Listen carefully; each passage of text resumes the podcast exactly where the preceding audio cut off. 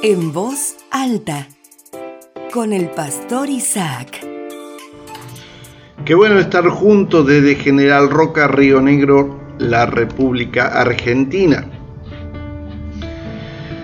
Dice Éxodo capítulo 13 versículo 3, entonces Moisés dijo a los israelitas, este es un día para recordar por siempre, es el día que salieron de Egipto donde eran esclavos Hoy el Señor los sacó con la fuerza de su mano poderosa. Recuerden no comer nada que contenga levadura. Cuando leemos la Biblia, mis amigos y hermanos, nos damos cuenta que permanentemente los profetas de Dios le recordaban al pueblo las maravillas que Él había hecho por ellos. Y hay una tendencia en nosotros los cristianos nos cuesta olvidar el pasado, pero sin embargo olvidamos rápidamente lo que Dios sí ha hecho por nosotros. O sea, de lo que tenemos que acordarnos, nos olvidamos. Por ejemplo, se acordaban estos hombres y estas mujeres de las cebollas que comían en Egipto, pero se olvidaban del maná que Dios le proveía todos los días. En estos tiempos podemos tomar como ejemplo el dinero.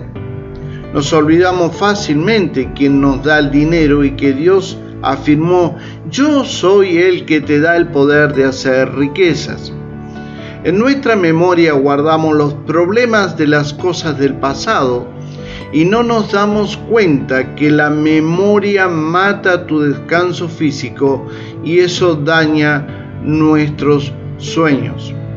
Por ello es vital saber qué hay en nuestra memoria en tiempo de crisis. ¿Qué es lo que hay en ella? ¿Qué tenemos que nos haga pensar en las maravillas que Dios ha hecho por nosotros? ¿O solamente tenemos las cosas del pasado que nos han hecho daño? Esto marca, mis amigos y hermanos, la diferencia entre alguien que crece firme o está creciendo perturbado, anulando así el futuro. Un ejemplo claro es la vida de Judas y de Pedro. El primero, Judas, no pudo vivir ni un día con lo que había en su mente y terminó con su vida. El segundo, sin embargo, Pedro, lloró, renunció a todo, pero se volvió a encontrar con Cristo y se transformó en el predicador más grandioso que haya existido.